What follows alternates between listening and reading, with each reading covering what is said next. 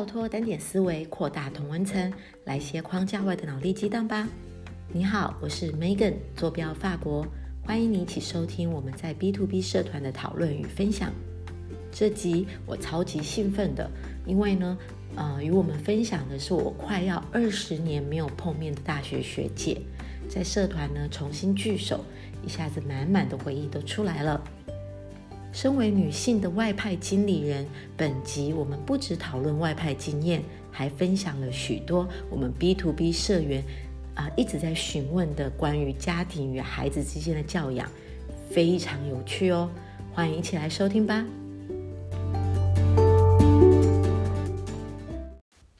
大家好啊，最近社团呢又加入更多伙伴了，快要六百个人了。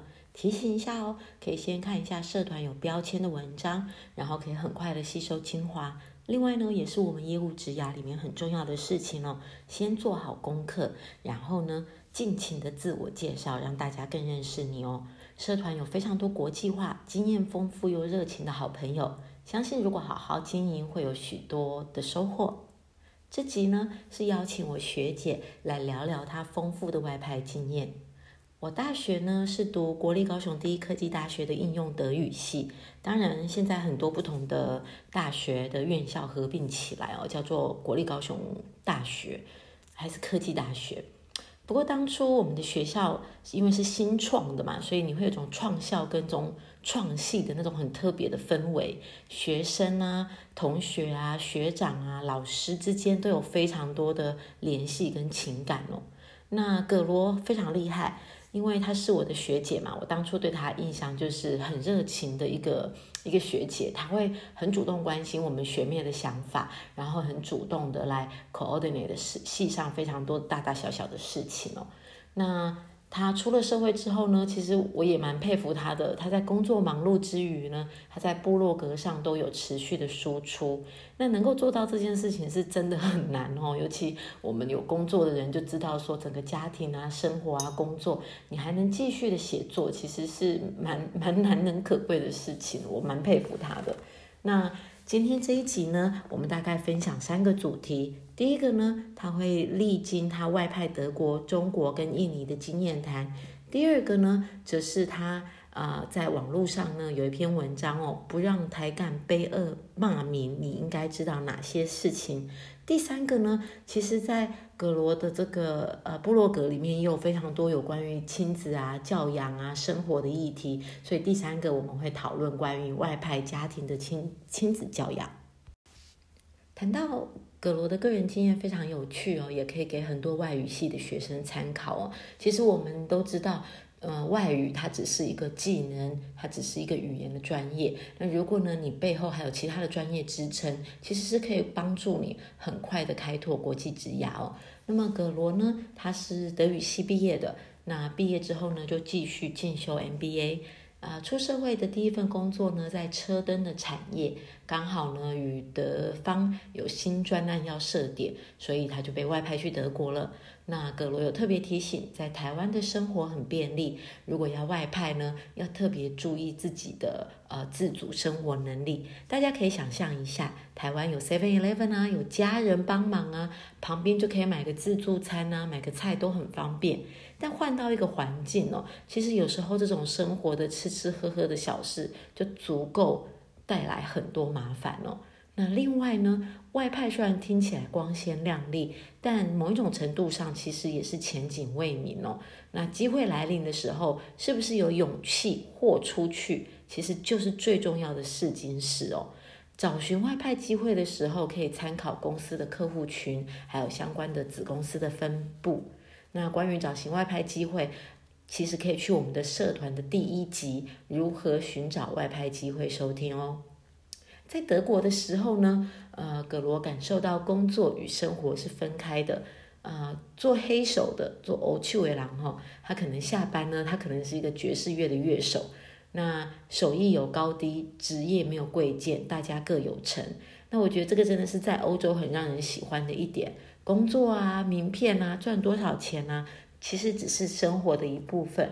如果在欧洲生活，跟当地人互动聊天的时候，其实我们不太说工作的事情，因为生活有好多其他面向可以分享。比如美食、美酒啊、艺术啊、音乐，你个人的兴趣等等，生活的面相对来说广度是比较大的。那到了中国呢，他开始换产业哈，他从高精密的车灯产业到制鞋产业。印象最深刻的是，他在中国的同事们哦，真的是比较狼性哦。比如说会主动的跟主管谈我未来的发展，那然后也很会把握机会来凸显自己对于各种职务哦的敢做也敢要。那他现在到了印尼哦。相对来讲，步调就比较慢了，所以同事跟下属之间要特别注意，加上时间期限的概念哦。比如说，你不要说我们等一下见哦，因为他们的等一下见可能是五个小时之后，所以在这边沟通的时候要特别讲，给出一个 time frame，比如说十五分钟，我一定要见到你，好好讨论这件事情哦，等等等等的。那所以我们刚刚看到了，格罗他已经哦历经了这么多。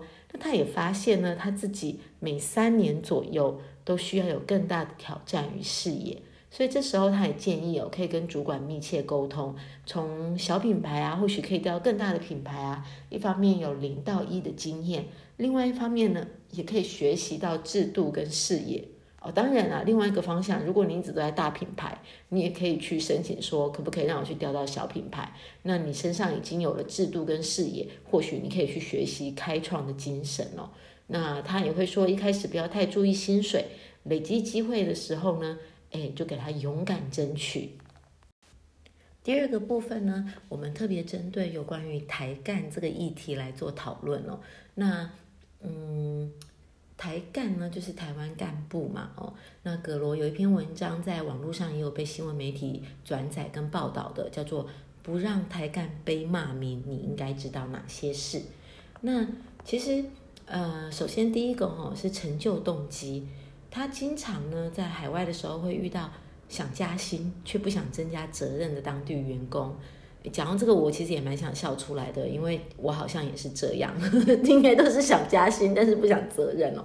那所以这个时候可以怎么做呢？当然，这个每一个人状况不同哦。比如说，有一些人可能是没有自信心嘛，所以这时候你就可以给他，哎，先当当看小型专案的负责人，让他跟工作跟他自己的这个成就感可以有一些连接。比如说像葛罗，他是做代工的鞋子嘛。他就会让这个员工去看看，说：“你看哦，我们工厂帮客户代工的这个鞋子，现在在百货公司上架嘞，你可以带你的家人去看看。”所以让他们就会有这种自信心跟成就动机哦。那第二个呢，身为台干很重要的一点哦，就是当地语言跟文化的认识。那这个很重要，因为你是来过过水的。还是说你是有心在这边呃了解他们，跟他们一起一起打拼的？其实当地的员工都是感受出来的哈。那这个呢也会加强当地员工对你的信服力跟呃对你的这个跟从的这种忠心耿耿的感觉，因为他觉得说，哎，你跟我是在同一个阵线的。那第三个呢，呃，其实很多台外派的台干在台湾不一定有管理经验。他到外面的时候，就直接自己觉得是干部的心态哦，这个要非常小心，因为外派台干，你可能是在台湾就是储备干部个几个月或一年，你就被派出去了。其实相对的实务经验或很多做事情的妹妹嘎嘎，你不一定有当地员工熟的。那你之所以可以被派去当台干，是因为你在台湾公司的制造业做事情嘛。但我们换个经验来想，其实他们。当地的员工是有非常多我们可以学习的，而且搞不好人家的历练还是比我们的好的哈。所以第一个啊，要注意工作细节，这样当当地员工给你一些资讯的时候，你才有辨别这是对的还是错的，而且呢，你才有办法回馈给员工，你让他们成长，你自己也是成长了。第二个啊，你要能够提供 support 给当地员工，而且呢，你要帮他去要到资源，其实这个很重要哦，就是。你你怎么让当地员工觉得说，哎，这个主管虽然好像细节没有比我懂，但人家就是可以帮我要到这个 support，哎，这个其实就是一个蛮重要的事情哦。第三个呢，持续加强你自己的竞争力哦，那你一方面，比如说你身为主管，你一方面去学当地语言，你一方面也去进修英文，你一方面也去修修 MBA 啊，或者是网络授课的成长，然后你把这些成长一方面会表现在你的工作专业上，一方面呢，你也可以分享给当地员工。相信我哈，其实人家也是会敬佩你的，人家会觉得说啊，你是一个很好学的人，那跟着你也会跟着学习跟成长。第四个，放下身段哦。建立当地关系哦，那其实呃所谓的台干哦，已经没有以前那么吃香了嘛。毕竟我们不管到每一个国家，你都有美商啊、欧商、欧商啊、呃日商啊等等，很多时候你都是在跟这些超级强大的企业去抢当地人才哦，所以。你不要觉得说啊，我我我是台干，我就比较厉害，真的没有。其实我们是真的要放下身段，然后想尽办法经营当地关系，你才有办法要到人才。第三个部分呢，是有关于外派家庭的亲子教养。那这个话题哦，其实是当天讨论最多的。其实我们有很多的外派。妈妈哦，一方面她要兼顾外派的工作压力，一方面呢，她是要适应当地的生活，她还要学习当地的语言，一方面还有家事跟小孩。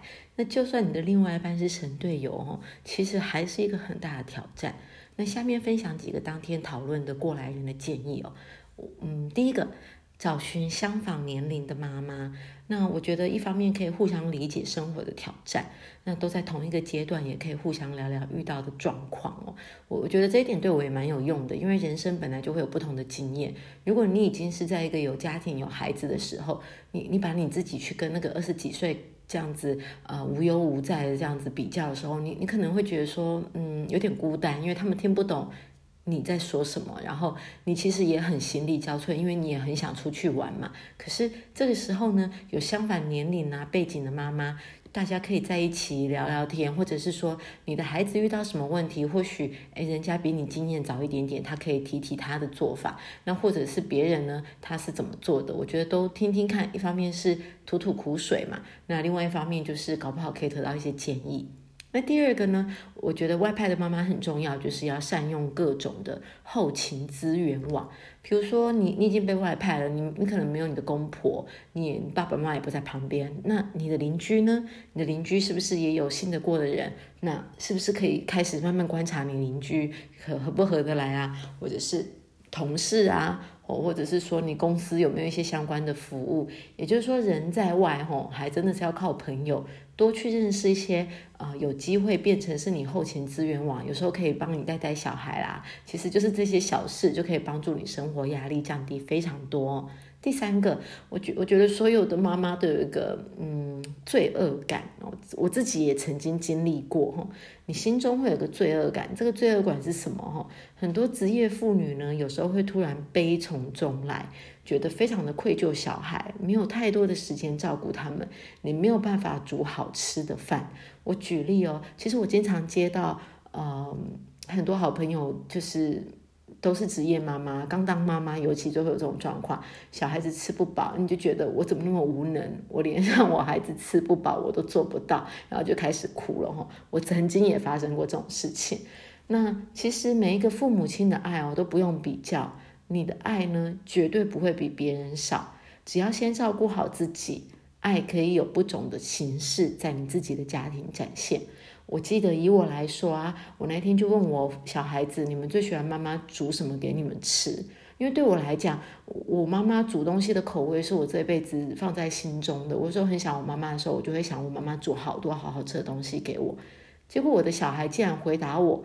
他们觉得我煮的泡面最好吃，其实当下我心中真的是很难过，而且我有一种罪恶感，觉 说我也太无能了吧。我小孩对我的记忆竟然是泡面，但是我我后来转念一想哦，我这样去苛求我自己好像也不是很好嘛，因为我真的煮饭也不是太好吃。那我就问孩子啦，那你们最喜欢妈妈陪你们做什么？诶，那我的孩子就跟我说，我觉得我妈妈讲笑话超好笑的，而且我妈妈。经常去出差，每次都去各个国家不同的地方，然后回来跟我们讲当地国家的事。我就觉得说，哎，那这就是我跟我孩子之间的一种情感连接嘛。我的确不是像别的妈妈那么会煮饭，但我也找到我自己的方式。所以啊，你也可以找到你自己跟你孩子的连接，不要有罪恶感哦。那再来呢，还有一个是减少选择小事的心力，增加决策大事的果断。比如说。身身为妈妈，大家都知道哈，你有时候光洗衣服，然后你在那边晾衣服，然后袜子是谁的颜色跟颜色要配对在一起，然后晾干再烘干，再把不同的颜色的袜子再把它弄在一起，其实这都是很耗心思的一件事情哦。所以你就可以去想说，怎么样把工作上的 work smart 也放在你的家庭生活上。比如说啦，全家的小孩先生袜子你都买黑的。黑的就算不见一两个，或者是随便折，反正都是黑的嘛。那你这样子从前端洗衣服、晾干到整理，其实就少了非常多配对的时间了。那我们女生不要让我们自己太累，这样子你就可以去静下心来去做一些决策大事的果断。那再来呢，最后一个哦，没有绝对的完美哦，打破完美的正面假象。你想把事情做好是没有错的，但有时候你会带给自己。很多不必要的负担，那不要忘记哦。身为妈妈哦，你给你自己的负担，其实你也是给孩子跟嗯家庭的负担哦。所以经常检视自己的心理状态。如果你真的觉得不行，那你已经有发觉说，哎，好像我追求完美的要求已经变成是一种强求的话呢，把自己先内在安顿好。建立自己舒压的管道与方式，相信呢，不只是你的家庭关系会好，职业发展也会更长远哦。听完这一集呢，相信你跟我一样哦，感受到外派人生哦这种刺激有趣的面相，也听到妈妈啦、职业妇女的各种面相。那我跟葛罗的经验很类似哦。那天最感动的是，其实是有一个刚生完宝宝重返德国上班的一位舍友，他刚生完的心理跟生理的变化都非常大哦。那他透由听取建议，当天呢有非常多的讨论。那我想要祝福大家，就是呃，像葛罗跟我们提到的，其实。工作只是人生的一小块小小的面相，我们有家庭啊，我们有兴趣啊，我们有自我的成长啦。当你全部的面相都顾齐了，其实一方面是一个有趣的人生，那一方面呢，这些也会变成你职涯更更长长久久的一个助力。那也欢迎大家追踪葛罗的脸书的粉丝团，跟着葛罗外派去。祝福大家有个美好的一天，下次见喽，拜拜。